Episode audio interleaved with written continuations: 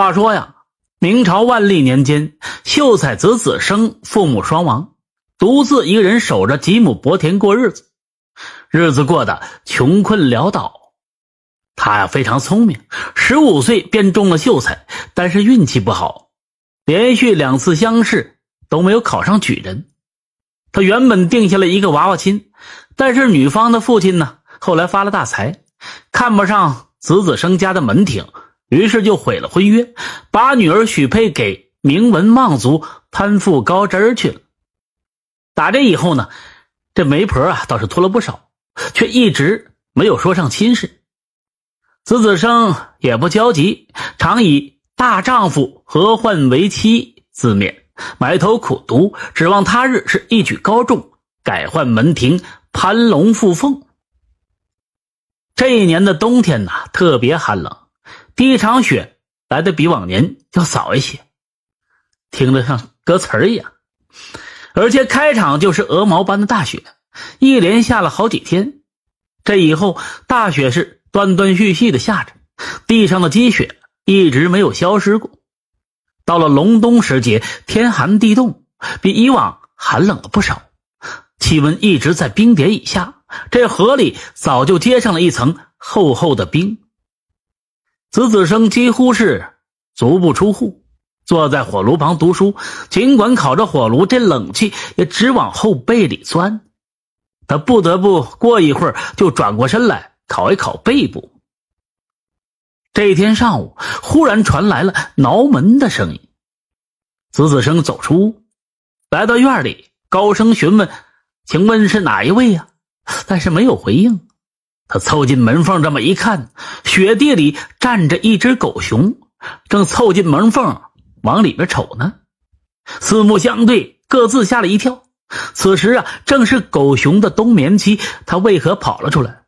今儿一想，对了，昨天呢，上山去了几个猎人，估计是他们找到狗熊的冬眠之所，被他给逃了出来。如此天寒地冻的，想来昨天这狗熊啊，一定。是遭了一夜的罪吧？果其不然。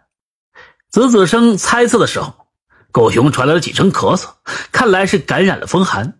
如果不赶紧找到一个温暖的地方，让他继续冬眠，恐怕他不是饿死，也会病死的。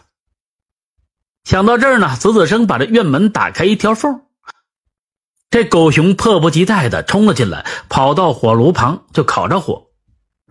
子子生一看他，也非常害怕呀。不敢进去跟这狗熊同处一室，但是又不忍心赶走这狗熊。他想了一下，把这堆放杂物的小房间收拾干净，搬进来十几捆的稻草，把小屋塞得满满的，又拿了几床的破旧的被褥扔进稻草之中。做完这一切，子子生站得远远的，对狗熊就说道：“嘿，嘿，狗熊，狗熊先生。”我给你准备了一间小屋猫洞，你赶紧过去吧，走吧你。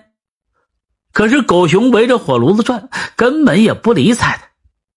这样子下去也不是办法。子子生没有这火炉子烤，一双脚冻得像老鼠在啃。他皱着眉毛在院子里跺着脚，忽然呢，计上心来，有了，用这肉引诱狗熊到小屋去呗。厨房的墙上。挂着一只猪腿子子生买了准备啊煮火锅炖大白菜，他割下了一大块放在炉膛里烤了一下，拿到门前举着这肉块啊呼唤这狗熊，狗熊闻到了香味慢慢的站了起来，晃荡着庞大的身躯向子子生就走了过来。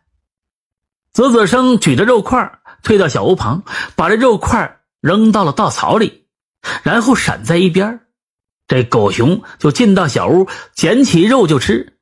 这时，子子生趁机关上了门，把小屋啊给锁上了，然后赶紧冲到屋里，把门从里边拴上，坐在火炉旁烤着火。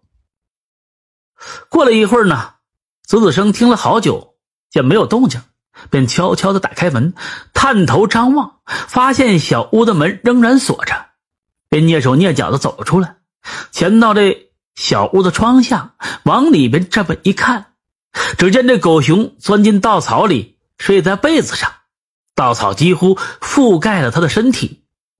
如果不是细微的鼾声以及随着鼾声一起一伏的稻草，几乎不知道这稻草里呀还睡着一只活物。子子生想起了狗熊的咳嗽，第二天呢，踩着积雪找到了年迈的公郎中，要了一些治疗伤寒咳嗽的药材。回来之后呢，用这药罐啊煎药，并把肉块放到药罐里煮。等到药罐里的汁儿快要干了的时候，便拿出肉块从窗户扔了进去。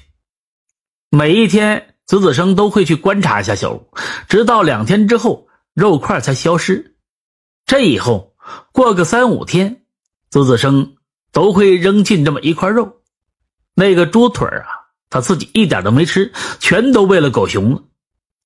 临近年关的时候，子子生一咬牙，又去。割回半头猪，毋庸置疑，这半头猪都喂了这狗熊了。一直到开春之后，冰雪消融，子子生才将小屋的门打开。他也不知道狗熊是什么时候走的，直到他发现小屋里没有狗熊的身影，才明白狗熊已经走了。打这以后，这狗熊再也没有来。时间飞快，一晃就过去了两年多。转眼到了这年的秋天，这一天，子子生听到院门响，从书房的窗户看出去，只见这狗熊冲了进来，背上还背着一个女人。到了院子里，狗熊啊一松，这女子就落在地上瘫软了下来。狗熊转身就走。等到女子惊魂稍定，子子生走上前扶她进屋坐下，端给她一杯热水。这女子喝水之后。恢复了神智，忽然就哭了起来。子子生赶紧就安慰她。过了一会儿，这女子情绪稳定下来，就讲起了自己的身世。原来啊，这女子名叫红莲，年满十六岁，住在高山的另一边，家里只有一个老父亲，父女两个相依为命。老父亲打算招一个上门女婿，一直没有合适的人选，故此呢，还没有定下亲事。这千不该万不该，红莲不该让这乌烂心给看见了。乌烂心谁呀？是一个恶少，到处寻花问柳，胡作非为。那一天，他带着奴仆上山打猎，看见小溪边的洗衣服的红莲，于是就垂涎三尺，派人呐上门提亲，欲将红莲纳为小妾，被老父亲当场给拒绝了。乌烂心色胆包天。派人抬着轿子就来抢亲，红莲坐在轿子里是哭天喊地。轿子走到山脚下，突然冲出了一只大狗熊，挥掌就打死了这乌烂心。两年前的冬天，就是乌烂心捣毁了狗熊的巢穴，差点害死这狗熊。狗熊啊记仇，故此呢就打死了他。事发突然，奴仆们丢下轿子就逃命去了。这狗熊扒开轿子，将这红莲背在背上，翻山越岭，就来到了子子生的家里。子子生见这红莲呐，清纯美丽；红莲见他也是一个儒雅的读书人，双方对彼此都有好感。这子子生呢，便毛遂自荐，愿意娶红莲为妻。红莲羞涩的点点头，就同意了。两人呢，于是当晚就成了亲。第二天一大早。红莲领着子子生回到了娘家，向老父亲讲了事情的经过。老父亲心中大喜，在子子生的提议下，老父亲卖了房子和几亩薄田，搬到了子家去住。后来，子子生又一次乡试落榜，便不再参加科举考试，在村里开了一家学堂，专门给小孩子启蒙。红莲生了三个孩子，将家务。操持的井井有条，老父亲打理着几亩田地，这一家过着安逸的日子。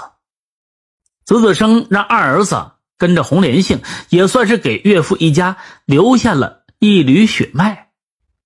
故事讲到这里也就告一段落了。本故事采用了动物报恩的元素，在于借势喻理，劝人为善，与封建迷信无关。感谢您的收听，下个故事更精彩。